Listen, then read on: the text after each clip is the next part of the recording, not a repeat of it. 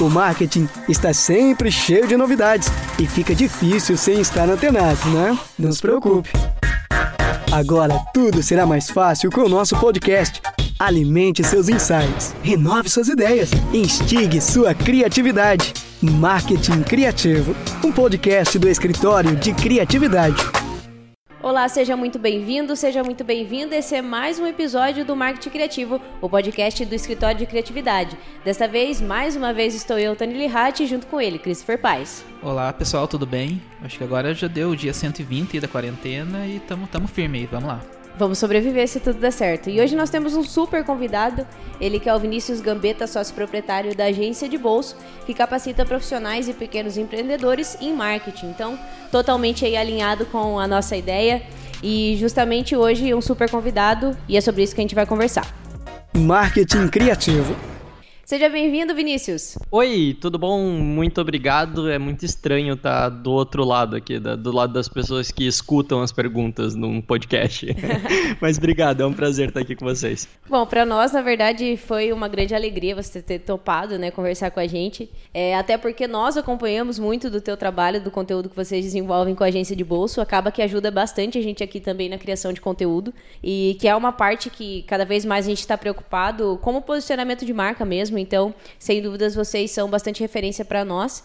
E muitas das vezes as coisas que vocês postam são dores que a gente vive, assim, né? São dúvidas é. que os nossos clientes têm. Então, realmente é muito bacana. Poxa, brigadão, fico, fico lisonjeado. é legal saber que a gente está ajudando de alguma maneira a galera aí. Massa. Queria que você começasse contando um pouquinho, então, justamente a história da agência de bolso, né? Como que foi esse processo de criação, da onde surgiu essa ideia e como que é esse trabalho de vocês hoje? Então, a, a história da agência de bolso, ela é cheia de, de, de altos e baixos e maluquices, assim. Não foi nada 100% é, pensado a longo prazo e tal. Na verdade, ela foi muito planejada, mas não era o que eu esperava da vida, assim. é, eu tive à frente da Two Trend Comunicação, então uma agência de publicidade aqui de Joinville, durante seis anos da minha vida. É, e eu tive vários episódios de burnout enquanto eu estava na agência, assim, né? É, justamente por ser só eu e o meu sócio que a gente cuidava de tudo, uma equipe, a gente chegou a ter 10 pessoas na equipe e, e tudo caía no nosso ombro e tal, e a gente ficava bem mais estressado. Eu, muito mais estressado do que meu sócio, acho que ele sempre teve uma saúde emocional melhor do que a minha. É, e eu fiquei bem estressadão, assim, eu queria parar um pouco, é, é tirar um pouco o pé do acelerador ali no caso da agência isso foi ali em 2018, mais ou menos. É, e aí, eu comecei a pensar em o que eu realmente queria da minha vida e eu queria muito estudar no exterior. Então eu queria ir, principalmente, meu sonho era ir para o Canadá, estudar no Canadá, fazer um curso bacana, é, fazer um curso em Harvard nos Estados Unidos, que era um curso que eu queria muito fazer, que eu não pude fazer por causa dessa maldita pandemia, mas era algo que estava nos meus planos. É, então, a ideia da agência de bolsa surgiu exatamente daí. Eu falei, cara, eu tenho essa expertise de marketing aqui, de todos esses anos trabalhando aqui dentro da agência, mas eu quero estudar no exterior. E para eu estudar no exterior, eu preciso inventar alguma fonte de renda é, que eu possa trabalhar de qualquer lugar do mundo. E aí foi a ideia de pegar esse conhecimento que eu tinha desse tempo na agência e criar alguns produtos digitais, né? Que daí no caso o primeiro produto que eu fiz foi o nosso curso de vendas. É, como eu fui da área de vendas durante bom tempo dentro da agência, eu, eu tinha um pouco dessa expertise e a ideia foi passar isso, funcionou super bem, e aí eu comecei a produzir conteúdo. É, até que no final de 2018 daí eu saí completamente da, da agência de publicidade. É, no início de 2019 eu vendi a, a minha parte para o meu sócio na agência, fiquei só com a agência de bolsa exclusivamente, e aí eu pude estudar no Canadá. Então a ideia era eu passar seis meses no Canadá estudando idiomas, para depois poder fazer o curso de, de marketing onde é, com, com inglês um pouquinho mais afinado assim, mas daí veio a pandemia, daí não deu para fazer. Mas eu estava quase concluindo o meu projeto de vida. Muito massa. Eu vejo que realmente hoje a gente vive é, né, um momento completamente atípico, assim, e que tem feito né, muitos de nós repensar o modelo de negócio, enfim, o que, que a gente espera daqui para frente. É, nós aqui no escritório mesmo, a gente tem começado a repensar um, com relação à nossa estrutura física, né? Até que ponto a gente uhum. realmente precisa. Nós estamos trabalhando em home office desde o dia 18 de março. De março. Então, a gente já bateu três meses aí de, de trabalho totalmente remoto, né? Só eu e o Cris, a gente retornou aqui para a agência por conta de alguns atendimentos e tudo mais. E até porque a nossa estrutura também para gravação é tudo aqui. Então, por isso que a gente voltou, mas a nossa equipe está toda remota. Então, até que ponto vale a pena a gente ter uma estrutura tão grande, que gera um custo e tudo mais, é, sendo que funciona tudo de forma é, online, né? Então, é, realmente eu vejo que é uma, um período de mudança, de adaptação e até de reflexão mesmo, né? De até que ponto a gente pode manter o modelo de negócio dessa forma. É, eu acho que tudo isso passa mesmo, e vai lá, a gente vai entrar num, num assunto super filosófico aqui, mas de você realmente parar para pensar o que, que você planeja da tua vida, o que, que como é que você se enxerga é, daqui a um tempo e que caminhos podem te levar até lá, né? Normalmente não é um caminho só. Então, quando eu parei para fazer essa análise, eu desenhar o roadmap da minha vida aí para saber, é, eu defini onde que eu queria chegar e depois eu comecei a tentar traçar caminhos de como chegar lá. É, e essa questão de desenvolver agência de bolsa, começar a produzir conteúdo, fazer um infoproduto, foi algo com o qual eu me senti muito confortável e eu vi que ali o, o resultado seria muito bacana. É, e eu acho que nesse momento que a gente está passando agora, dá para a gente fazer esse tipo de exercício com outras coisas na nossa vida também. Então, beleza. É, o, o, objetivo de vocês, então, no escritório de criatividade é ser uma puta agência, é ter vários clientes da hora, ganhar prêmio assim, assim, assado. Beleza, esse é o objetivo. A forma como vocês vão chegar lá pode ser um milhão de maneiras diferentes. Ah, vocês vão se especializar muito em determinado nicho, é, vocês vão trabalhar home office, vocês vão trabalhar presencial, vocês vão trabalhar só na parte estratégica e terceirizar toda a parte de, de edição e, e produção, enfim. Existem N maneiras de se chegar até esse objetivo. Né? É, e eu acho que o legal de você desenhar isso mesmo, colocar na ponta do lápis onde que você quer chegar e quais são os possíveis caminhos, é que você consegue comparar um caminho com o outro até que você vai enxergar ali no meio o teu caminho ideal, né? É, eu acredito que é, que é muito isso. A gente sempre bate aqui no, no, escritório que toda ideia ela tem que ter planejamento em cima, né? E, e é um hum. negócio que eu vejo muito do conteúdo da, da agência de bolsa, né? É, vocês, você tem uma, uma veia muito de planejamento, né? Vários tipos de conteúdo são planejamentos. Você fez aula sobre planejamento. Enfim, é uma coisa assim que você, você acredita muito na comunicação, né? Total, cara, total. É, essa, essa questão de planejamento eu aprendi na marra mesmo. Eu aprendi que quando a gente não planejava alguma coisa, eu não planejava o passo a passo para fazer alguma coisa, principalmente vocês sabem melhor do que eu, quando a gente precisa gerenciar uma equipe se a gente não tem planejado, cada um vai para um lado, é uma confusão desgraçada, ninguém sabe o que está acontecendo ali. É, e aí, se você conseguir resultado, você não sabe direito como que você conseguiu o resultado. É tipo quando você está jogando Mortal Kombat, sabe? No, no videogame você fica apertando um monte de botão, daí sai um poder e você não sabe como é que você fez. é mais ou menos isso. Tipo, se você chegar no resultado, você não sabe como conseguiu chegar nele, e aí você não consegue replicar para outros clientes, para outros negócios. E se você não chegar no resultado, você não sabe o que, que você fez de errado porque você não você não estava seguindo um planejamento, você não estava seguindo uma receita, né? Então fica muito mais complicado. É, é, vai lá, é cheio das, das analogias aí. Mas é como se imagina que você está preparando uma receita de bolo. Você pode fazer tudo no olho ali, vai sair um bolo maravilhoso, sensacional, você é muito foda. Mas se você precisar dar esse é, que outra pessoa faça esse bolo, essa outra pessoa não vai conseguir, porque ela não tem um planejamento, ela não sabe quais etapas seguir para chegar naquele resultado. É, se você quiser fazer de novo, talvez você não atinja os mesmos objetivos. Se o bolo sair uma porcaria, você não vai saber exatamente o que, que você errou para você melhorar da próxima vez. Então é muito importante você ter esse planejamento é, traçado, tudo o que você vai fazer, mesmo que dê errado, para daí você poder medir cada uma dessas etapas, o que que tá certo, o que que precisa evoluir. Acho que sem um bom planejamento não tem mensuração, e sem mensuração você fica patinando ali no mesmo lugar. Você não consegue é, melhorar. É, e a preocupação por, por, resultado, né, é o principal fator, assim, que eu acho que é uma preocupação tanto da agência quanto dos próprios clientes, né? O cliente ele quer dinheiro no bolso, ele quer ver o número de venda dele aumentando. Então, é, a, a, principal questão assim que fez a gente mudar o nosso posicionamento e pensar realmente de forma estratégica é, foi justamente por ter passado por alguns clientes e percebido quanto é, às vezes o próprio cliente não tinha noção assim do que, que a agência podia ajudar ele, é, de que forma o nosso trabalho realmente podia auxiliar ele e também como que ele encaixava isso no modelo de negócio dele. Né? Já, já aconteceu, às vezes, do, do cliente ter uma ideia, querer lançar um produto, e aí aquilo chegar pra gente, tipo, ah, eu vou lançar um produto novo semana que vem. E daí, cara, você tem uma semana para pensar toda uma estratégia que deveria ter sido pensada com três, seis meses de antecedência.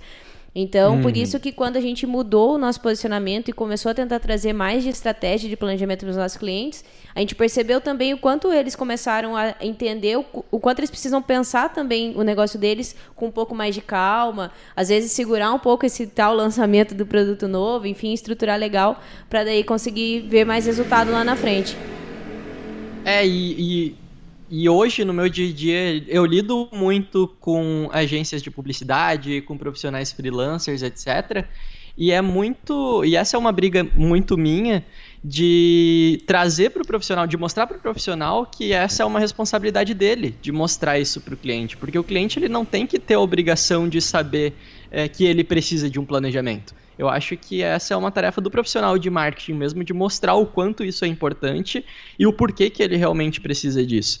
Né? Então, a, a, gente vai ver muitos profissionais da área reclamando que, nossa, o meu cliente é, só cobra, o meu cliente só quer resultado, não sei o que. E é óbvio, ele vai querer resultado. Agora, quantas vezes você já pegou na mão desse cliente e, e, e de forma didática explicou para ele a necessidade de realmente ter um planejamento, a necessidade de se pensar no longo prazo, colocou na, na pauta mesmo os prós e os contras é, de tudo que você. É, de ter um planejamento ou de não ter um planejamento, como que você vai estruturar toda essa linha editorial que você vai trabalhar, por que, que você vai fazer isso, como que você vai trabalhar as pessoas. Eu acho que é, passa pelo trabalho do profissional de marketing, é, não que passa, mas deveria passar, é, esse trabalho um pouquinho mais didático, sabe? De, de educar as pessoas mesmo. E o mesmo trabalho que eu tento fazer na agência de Bolso hoje, de educar os profissionais de marketing, eu acho que às vezes falta um pouco nas agências de educar um pouquinho os clientes também. De trazer os clientes para entender o que, que ele realmente precisa eu acho que faz bastante sentido porque o cliente é leigo, o cliente não precisa saber. Eu acho que é, é, é, muito, é muito ruim a gente cobrar do cliente esse tipo de coisa, sabe? É, eu acho que ele não tem obrigação nenhuma de ser o especialista. A gente é o especialista, no caso. É, afinal de contas, assim, quando ele está contratando uma empresa, uma, uma terceira, é justamente para isso, né? É para delegar uma situação que ele não conhece. É lógico que a gente tem casos, às vezes, de clientes que ele contrata a agência, mas ele quer do jeito dele e tudo mais, e daí vai uma questão de trabalhar em cima dele e tudo. Mas essa questão de planejamento eu observo muito assim no mercado. É... Lógico que tem empresas grandes que tem. A empresa só é grande, mas a mentalidade dela é muito pequena ainda, né? Então exige todo um trabalho de você é, fazer com que ela entenda e tudo mais, mas a empresa grande ela tem recursos para isso. A gente às vezes esbarra muito em empresa pequena que a gente sente a necessidade de um planejamento e ela muitas vezes não tem nem recurso para fazer isso. O que, que a gente faz aqui na gente? O que a gente tem? A gente montou um canvas que hum. é um canvas de planejamento de comunicação que a gente juntou várias ferramentas e colocou ali e a gente está aos poucos é, Tipo, ah, você não quer planejamento, mas você vai ter do mesmo jeito, sabe? É, e, enfim, é, várias coisas, assim, várias ferramentas que existem no mercado. Até o pacote de planejamento da agência de bolsa, a gente, a gente já estudou ele inteiro aqui algumas vezes, porque é, é, é bem legal, assim. É, com tudo isso, assim, o que, que você considera que é essencial no planejamento uma empresa pequena, tipo uma empresa de bairro e tudo mais, que ela vai precisar de planejamento de alguma forma e, e o que, que ela. O que, que você enxerga que assim, isso aqui não pode faltar no planejamento? Então, eu acho que a primeira coisa que a gente tem que. que o, o, elefante rosa que a gente tem que tirar do meio da sala aqui é que essa questão da ah, a empresa pequena não tem verba para fazer um planejamento ou alguma coisa assim. Na verdade, a empresa pequena é a que mais precisa de um planejamento justamente porque ela tem pouca verba. Perfeito. Então, as ações precisam ser muito mais assertivas, a gente precisa trabalhar muito mais cada. Vai lá, se a gente pega uma Coca-Cola, por exemplo A Coca-Cola pode testar coisa doidada. A Coca-Cola, se a Coca-Cola não quiser planejar uma ação, ela não planeja, porque tem dinheiro. E vai lá, e vai colocando ali, sabe? Ela, ela pode ir na tentativa e erro para sempre, porque ela tem dinheiro para bancar isso. É, embora eles não façam isso, obviamente. Né?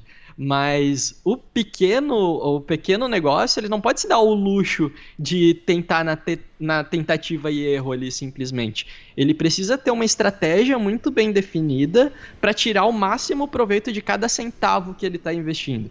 E você vai fazer isso com planejamento. É, e, e, você vai ver muitos casos onde o pequeno negócio ele vai justamente queimar um monte de dinheiro em verba de anúncio muito antes de desenhar uma persona, por exemplo. E se ele gastasse ali duas horas desenhando uma persona, ele ia conseguir ter um anúncio muito mais assertivo e muito mais barato. Então eu acho que esse é o primeiro ponto aí. É a gente entender que o pequeno negócio, a, a, aquele negócio que tem pouca verba para investir, ele precisa inevitavelmente é, é, fazer um planejamento. Né? É, mas nessa questão do que, que é essencial aí, vai lá, existem N tipos de planejamento e existe muita informação que você pode ir adicionando nesse planejamento. É, você falou do, do modelo de planejamento que a gente tem lá na agência de bolso. Não sei se vocês assistiram o nosso aulão de planejamento, mas no aulão eu mostrei um planejamento de 80 páginas para vocês. E caramba, tinha muita coisa lá, um planejamento super completo, e eu, por mim, fazia 160 páginas daquele planejamento ali. Dava para adicionar muito mais informação que enriqueceria o processo é, mas deixaria o planejamento em si mais caro também, e eu sabia que não dava para colocar tanta informação ali para aquele tamanho de cliente. Né? Então, é, primeira coisa, você vai ter que alinhar as expectativas e alinhar o que, que é possível fazer com aquele cliente ali. O mínimo de planejamento você precisa, e eu diria, começa com uma análise SWOT. Então faz uma boa análise SWOT. A análise SWOT você vai definir quais são as forças, fraquezas, oportunidades e ameaças do negócio e depois você começa a pensar em como que você vai neutralizar essas ameaças, como que você vai aproveitar essas oportunidades, como que você vai maximizar essas tuas forças. Se você jogar aí no YouTube análise SWOT, você vai descobrir como fazer isso, super tranquilo. É, e aí já vai te dar uma noção excelente de como trabalhar é, as tuas campanhas. Outra coisa que eu diria que você precisa fazer, personas. Definir quem é o teu público, definir quem são todas as pessoas com quem você vai trabalhar, quais são as características de, de cada uma delas, principalmente quando a gente está falando de marketing digital, marketing de conteúdo. É muito importante personas, é o que guia. Eu tenho as personas da agência de bolso aqui coladas na minha parede. Todo cliente até hoje que eu passei, eu faço questão de imprimir um quadrinho bonitinho e colar as personas dele ali para que ele possa fazer essa análise, fazer essas perguntas e ir validando essas pessoas todos os dias no negócio, né? É, então, análise SWOT personas, vai lá. Eu, estou indo aqui meio que por uma ordem de prioridade. São duas coisas bem simples de se fazer, na verdade, essas duas. É, uma outra coisa que eu acho importante para você entender o negócio é você fazer um canvas. Eu acho que é bem bacana. Dá para você fazer aí sem sem muitos problemas. Joga no YouTube também Business Model Canvas, você vai ver como é que faz, faz junto com o teu cliente para você entender bem o negócio, porque uma coisa que eu já reparei muito é que boa parte das vezes o gestor ou a agência de publicidade não entende o funcionamento do negócio. E isso dificulta muito na hora de você fazer uma campanha, né? É, e aí fazer um bom benchmark, que é você analisar aí quem são os players do mercado. Você pode fazer um benchmark, por exemplo, da sua concorrência. Então você analisa quem são os teus concorrentes diretos e indiretos. Você faz um benchmark é, mais genérico, um benchmark para você analisar é, outras empresas que atuam na sua área, mas que não necessariamente são concorrentes. Enfim, para tentar tirar o que, que cada uma dessas empresas tem de bom, o que, que cada uma dessas empresas tem de ruim, analisar qual que é o fluxo de trabalho que cada uma dessas empresas tem e aí você consegue, só com essas informações, você já consegue pegar tudo isso e jogar isso num roadmap. O roadmap é basicamente você definir onde que você quer chegar. Então, imagina que você vai fazer o planejamento da tua empresa agora. Ah, eu quero daqui 12 meses, daqui um ano eu quero ter 300 clientes. Ok, então isso, esse é o teu objetivo, essa é a tua meta. E aí você começa a desenhar como que você vai chegar nessa meta, todas as etapas por qual você vai ter que passar. Ah, então se eu quero ter 300 clientes daqui 12 meses, daqui 6 eu tenho que ter 150 clientes. E para isso eu preciso fazer uma campanha ali em, em, abril, eu tenho que fazer uma campanha assim, assim, assado. na Black Friday eu tenho que fazer uma campanha assim, assim, assado. E aí você começa a desenhar todo o teu ano ali é, e cada uma dessas... E, e, e, quebrando isso em pequenas metas e definindo como que você vai conseguir é, chegar em cada uma dessas pequenas metas, né? Conquistar cada um desses pequenos objetivozinhos. Então, é, parece complicado, mas não é tão complicado assim. eu acho que dá para fazer isso a quatro mãos, dá para você fazer junto com o teu cliente. Se você é a empresa, no caso, se você é o cliente, você chama a tua equipe para fazer isso junto, chama a tua família, se for o caso. É, mas acho que é completamente essencial. Assim, eu acho que muita empresa quebra porque não planejou suas ações.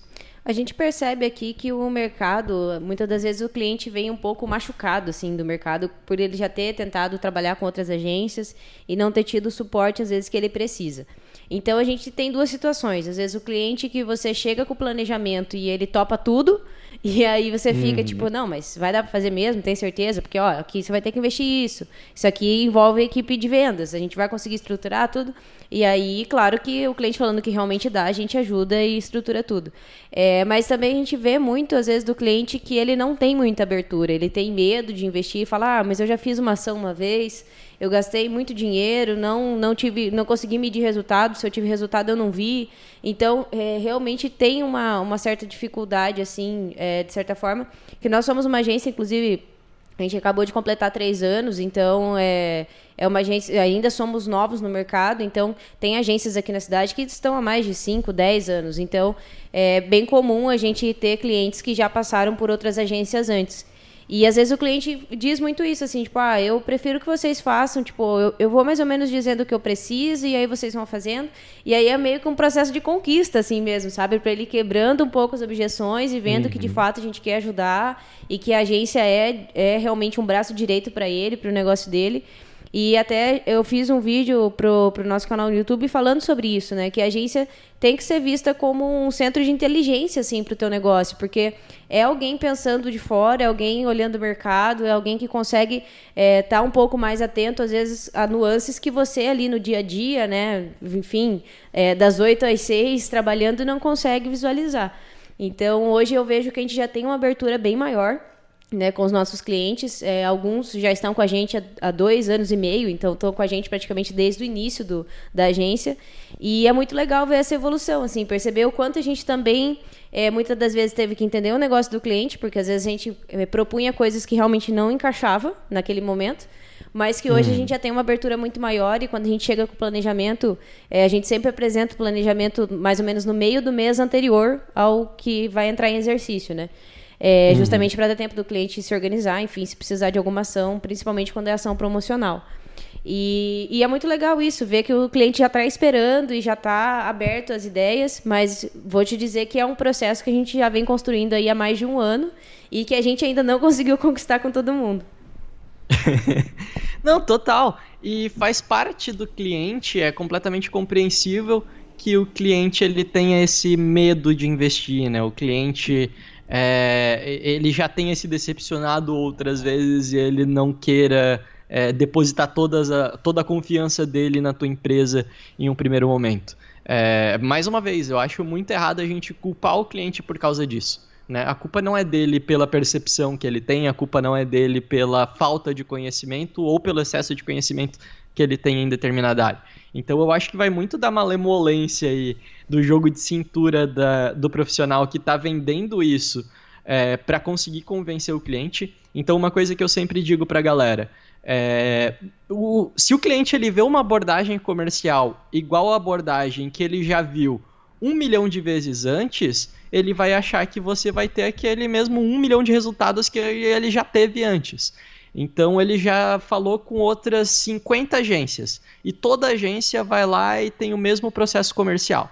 A agência marca uma reunião, leva uma apresentação de slides, next, next, next, next. Essa daqui é a nossa equipe, esses daqui são os jobs que a gente já fez, isso daqui é a proposta que eu tenho para você.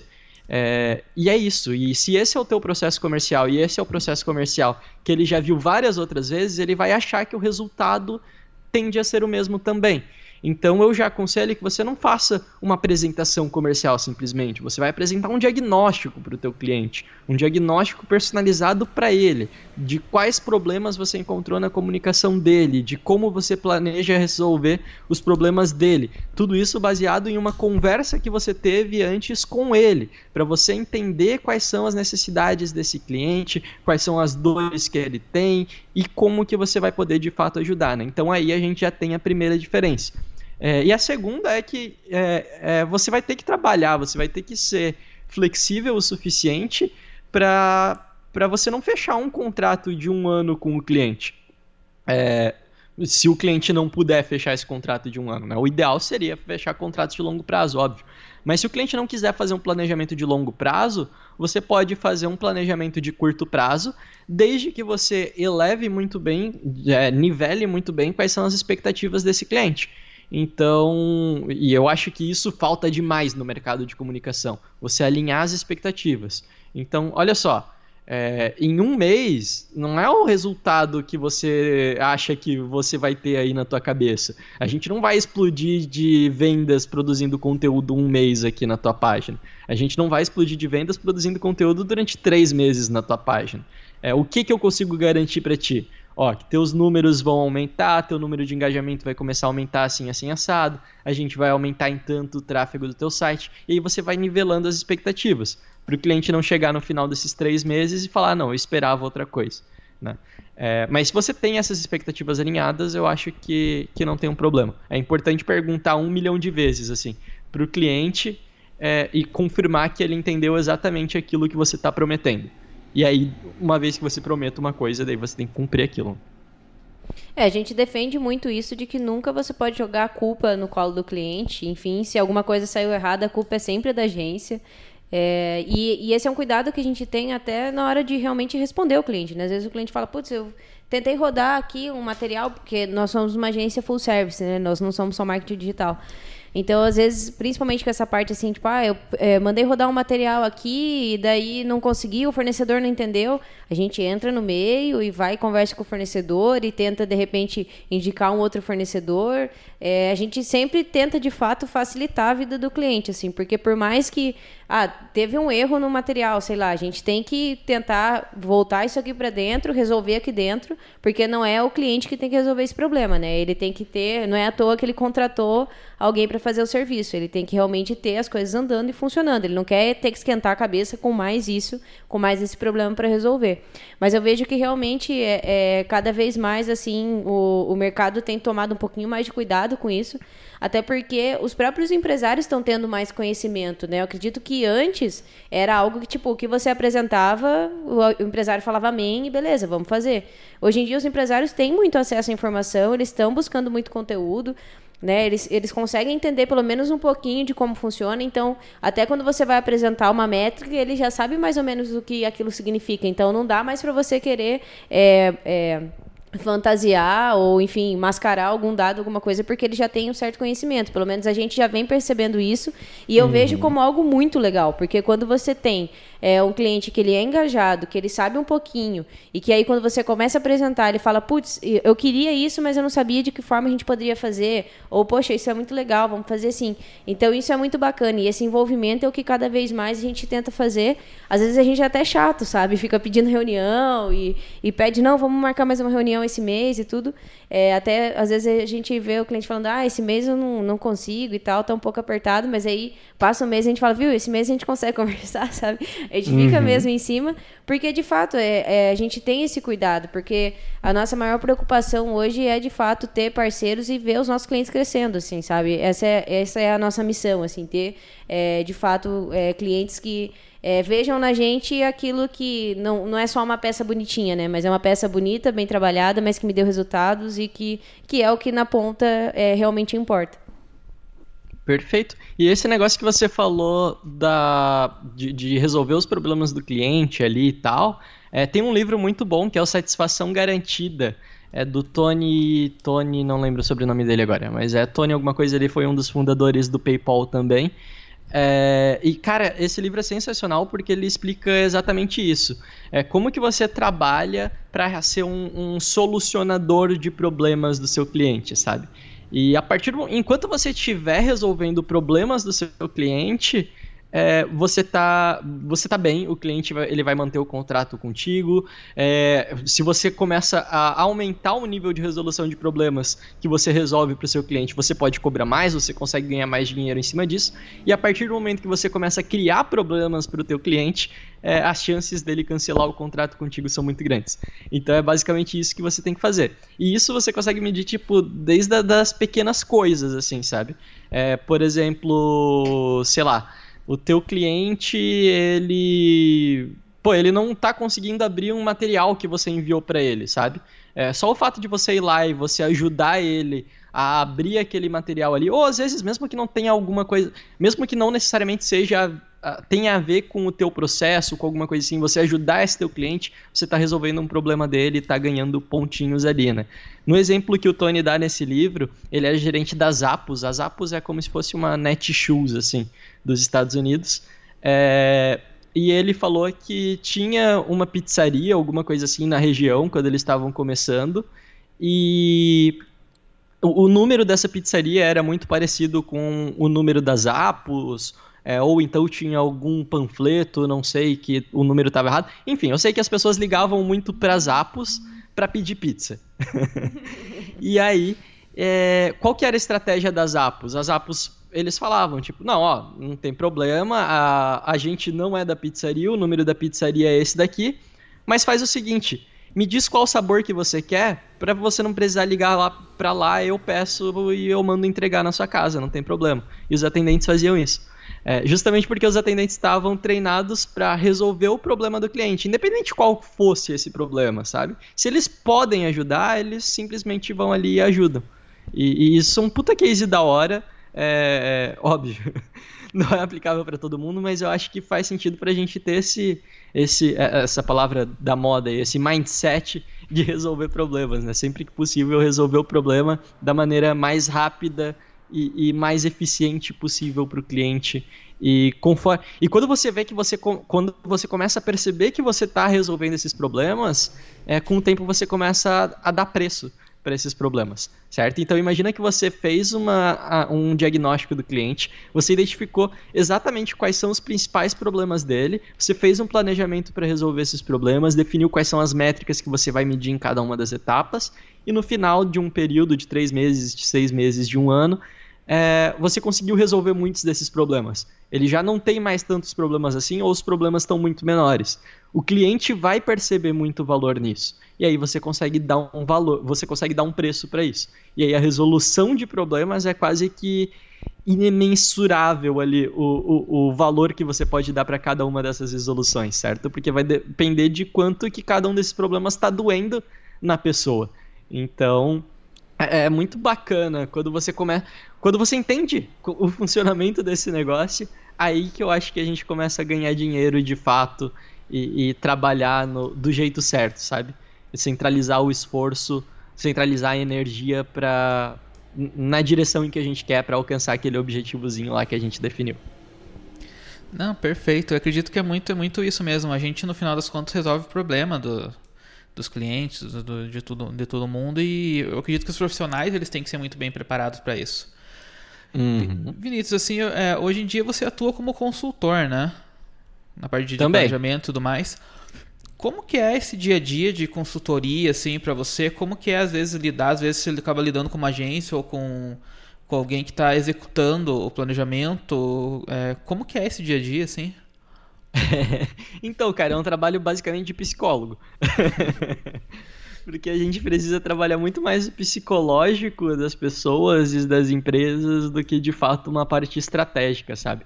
É, eu não atuo hoje. Se, for, se você me perguntar o que, que eu sou, eu não vou te dizer que eu sou um consultor. Hoje eu sou um produtor de conteúdo. Acho que 90% do meu tempo eu passo produzindo conteúdo. Mas eventualmente eu pego um projeto ou outro que eu acho que é bacana, que eu consigo colaborar em cima daquilo dali e eu acabo fazendo ali um, um freela de, de consultoria, né? É, mas, cara, cada caso é um caso, sempre vai ser algo muito bem específico, não tem muito como você é, padronizar o processo de uma consultoria, sabe? Porque você vai lidar com casos e com processos e com inteligências e com níveis tão diferentes assim uns dos outros que é bem, bem complicado, com necessidades muito específicas, né? É, mas é complicado, cara. É complicado porque, é, como eu falei, a gente precisa meio que dar uma de psicólogo e mostrar para a pessoa, fazer a pessoa entender qual que é a, a vantagem o benefício que ela vai estar tá tirando daquele processo ali ao final daquele processo. Quando eu percebo que eu consigo fazer a pessoa enxergar isso, aí eu ganho a pessoa e quando eu ganho a pessoa fica muito mais fácil de executar todo o projeto. Então, por exemplo, se eu vou executar um projeto de consultoria de planejamento para uma empresa, é, de vez em quando eu pego algumas startups para fazer isso. E a startup está ali. Eles fizeram isso porque é, eles me contrataram porque eles precisam apresentar um planejamento de marketing para o investidor, alguma coisa assim, mas eles acham que é meio que um processo burocrático, sabe? Ah, eu preciso disso para ganhar um investimento. É, e, e quando não, quando eles percebem que vai além disso, quando eles percebem que, olha só, se a gente conseguir definir certinho aqui é, quais são as nossas metas e como que a gente vai chegar nelas, o trabalho de vocês no dia a dia aqui do startup vai facilitar demais, é, eu acho que a gente ganha e consegue envolver toda a equipe e isso é muito bacana. E por isso que eu falei que é um trabalho muito mais de psicologia, assim, porque é, quando entra na parte operacional mesmo, de ter que executar ali as coisas, para mim acaba sendo muito fácil. Agora, essa parte toda de convencer as pessoas que é um pouquinho mais difícil. Falando um pouco agora, voltando um pouco na, na sua história, na sua carreira profissional, é, eu queria que você comentasse como que é o mercado em Joinville, que eu vejo que Santa Catarina tem uma particularidade, que Joinville é uma cidade muito grande, muito forte, mas não é a capital. Né? Então, como, uhum. que, como que é? Eu vejo que é uma situação bem atípica, assim, por exemplo, aqui no Paraná, né, Curitiba é, é, a capital, não tem, né, a força que Curitiba tem não tem nem como se comparar com o interior, por mais que a gente tenha cidades do interior despontando, como Maringá, Londrina, aqui Ponta Grossa também. Então, como que é essa relação é, de, de negócios mesmo em Joinville? É, então, quando a gente fala de Santa Catarina ali, a gente vai ter alguns polos principais, né? É, eu tô bem habituado ali. A gente acabava não ficando só em Santa Catarina, é, só em Joinville. A gente tinha clientes em Joinville, em Itajaí, em Blumenau, é, em São Francisco, em Florianópolis, enfim, tinha uma galerinha. A gente teve clientes, a gente chegou a abrir um escritório também no Mato Grosso, em Sinop. A gente pegou alguns clientes de Sinop também. É, bem pertinho, né? é, mas sempre foi algo bem tranquilo, assim, eu acho, trabalhar dentro de Joinville, porque Joinville é uma cidade muito industrial. Então, e quando você tem uma cidade muito industrial, além de ter todas as indústrias em si, você acaba meio que criando toda uma estrutura que essas indústrias precisam, né? Então, você tem também muitas transportadoras, você tem o aeroporto, aí você precisa de mercados, você precisa da construção civil também para dar conta de todo mundo que vem trabalhar nessas indústrias. Então, acaba sendo legal por isso. É, Joinville tem um polo de startups muito grande também. É, a gente, quando a gente criou a nossa empresa, a nossa agência, a gente ficou incubado dentro de uma incubadora de startups. Então eu acabei me envolvendo muito com essa comunidade. É, de Santa Catarina a gente só perde para Florianópolis no número de startups é, criadas, desenvolvidas, que estão andando por aí. É, a gente tem um polo empresarial muito forte também, então tem a CIG, a Associação é, Joinvilense de Comércio e Indústria, tem a CDL, enfim, tem várias organizações assim que o profissional de marketing ou a agência consegue entrar dentro dessas instituições para fazer o nome, para produzir um conteúdo bacana, para entregar um pouco de valor para a comunidade e ter esse valor de volta em algum futuro, né? É aquele negócio que a gente chama de give first and give back. Então, primeiro você dá e depois, eventualmente, talvez você pegue alguma coisa de volta. Então a gente sempre trabalhou muito isso. Então eu sempre participei de palestras aqui na região, sempre organizei eventos na região, etc. Então não foi difícil assim. Eu acho que tive, tive uma certa sorte de ter esse ecossistema criado já. É, mas para quem está escutando a gente, eventualmente não tem isso na sua região, eu acho que você pode ser esse vetor é, que vai criar é, é, essa mudança, que vai começar a fomentar isso na sua região, sabe? Então, vou dar um exemplo aqui, por exemplo. É, vou dar um exemplo aqui, por exemplo, é bom. vou dar um exemplo. É, teve uma época que a gente queria muito pegar bares e restaurantes aqui na cidade. E aí a gente começou, porra, bares e restaurantes, tal, onde que essa galera se reúne e a gente percebeu que não tinha nada Não, não existia um, um, um núcleo de bares e restaurantes. E aí a gente pegou e a gente criou o nosso núcleo de bares e restaurantes, onde a gente, como se fosse uma mini associação assim, dentro da associação de jovens empresários da cidade, a gente criou um núcleo de bares e restaurantes e começou a chamar vários proprietários de bares e restaurantes e trazer conteúdos e fazer palestras para ajudar essa galera. Então, eventualmente, se não existir esse tipo de coisa na sociedade, você pode fazer também, né? Eu acho que não dá para usar isso como uma desculpa. Mas só resumindo e respondendo a sua pergunta, é, sempre gostei muito de trabalhar em, em Joinville. É, acho que é uma cidade sensacional, assim, valeu muito a pena. É, o estado, o estado do, do Santa Catarina como um todo, eu vejo que ele é muito ligado à tecnologia, né? Eu me falaram sim, uma sim. vez, eu não sei se confirma, mas é pela questão de principalmente cidade de Florianópolis, eu acho que não pode ter indústria num perímetro grande, alguma coisa lá. Eles apostaram muito na tecnologia como impulsionar e hoje em dia estão colhendo os frutos disso, né? Uhum, sim, com certeza. O RD Summit está aí para isso, né? A gente consegue ver isso claramente. É, cara, a questão de tecnologia aqui é, é fodida. Inclusive, eu estou fazendo parte é, do Comunidade SC, que é um grupo de startups e startupeiros e, e coisa errada. E justamente o objetivo da, da comunidade é tipo se tornar a maior comunidade de startups do Brasil, sabe? Pelo menos a, a comunidade de pessoas mais unidas, assim. É, é, muito difícil concorrer com São Paulo, no caso, mas São Paulo ganha por causa da quantidade de pessoas, né? mas eu acho que a comunidade de Santa Catarina é bem engajada, assim, nesse sentido. É, e eu acho que é muito legal as pessoas fazerem parte desse tipo de coisa, sabe? É, então, por exemplo, tem rola no Brasil inteiro um evento que se chama Startup Weekend, que é um evento onde você cria uma empresa em 54 horas. Então você cria um produto, você valida esse produto, você vende esse produto, tudo em um final de semana. E é muito legal, cara. Eu já participei algumas vezes como participante, já participei como organizador desse evento. E é um evento super da hora, pouquíssimas pessoas conhecem, é, mas que ele muda completamente a visão de mundo das pessoas, assim. Porque você, a partir do momento que você vê que você consegue resolver um problema, você consegue criar uma empresa, literalmente criar uma empresa, validar um negócio em 54 horas, é, todo o problema que surge a partir daí na tua frente, você fala, não, você bate no peito e fala, não, é, deixa comigo que eu consigo resolver esse negócio. Então ele muda muito essa mentalidade, assim, eu acho muito legal isso. É, e, cara, tem aí, tem no Brasil inteiro. Dá, pesquisem aí Startup Weekend e coloca o nome da tua cidade do lado, que é bem provável que tenha, se não tiver na tua cidade, tem uma cidade vizinha, alguma coisa assim. Marketing criativo. Bom, então a gente agradece, Vinícius, mais uma vez por você ter topado conversar com a gente, mais uma vez por é, ter compartilhado tanto conhecimento e tanta coisa é, conosco. É, até então a gente não tinha tido um episódio falando sobre planejamento, então está entregue ao nosso público um super episódio sobre planejamento. E deixo a palavra aberta para você.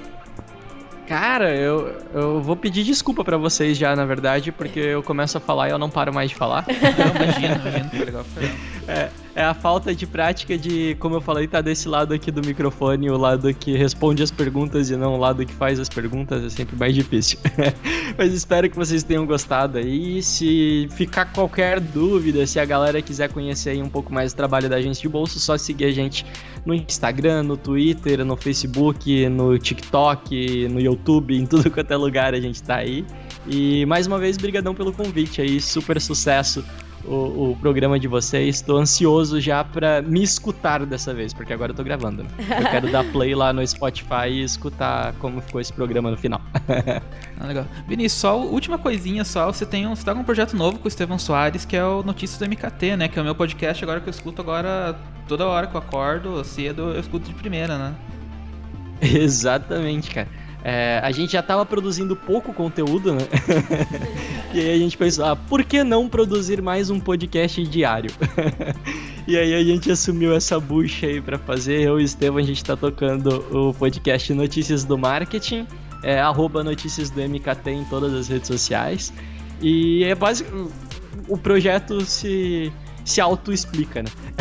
é um podcast onde todos os dias, de todo dia útil, de segunda a sexta, a gente traz aí as principais novidades do mundo do marketing. Então a gente faz uma curadoria das principais notícias e tal. E aí, coisa de 15, 20 minutinhos, é, você pode ficar bem informado sobre tudo que tá rolando. É bem legal, cara. Dá um trabalho do cão para fazer, Sim, mas é bem legal, tô bem feliz com o projeto. Não, imagina, imagina deve dar um trabalhão mesmo fazer editar podcast diário e tudo mais, mas escutem que vale a pena, escutem que vale a pena mesmo, assim. Pô, obrigadão. Bom, então a gente vai encerrando. Mais uma vez, muito obrigada, Vinícius. Muito obrigada, Cris, por estar mais uma vez aqui na bancada comigo. É, e para quem né, ainda não, não conhece o Escritório de Criatividade, fica o nosso convite para acompanhar o nosso site, escritoriodecreatividade.com.br e também as nossas redes sociais, tudo é Escritório de Criatividade. Confiram lá e acompanhem o nosso trabalho. Valeu, pessoal! Valeu, pessoal! Valeu. Você ouviu? Marketing Criativo um podcast do Escritório de Criatividade. Conheça mais em escritoriodecriatividade.com.br.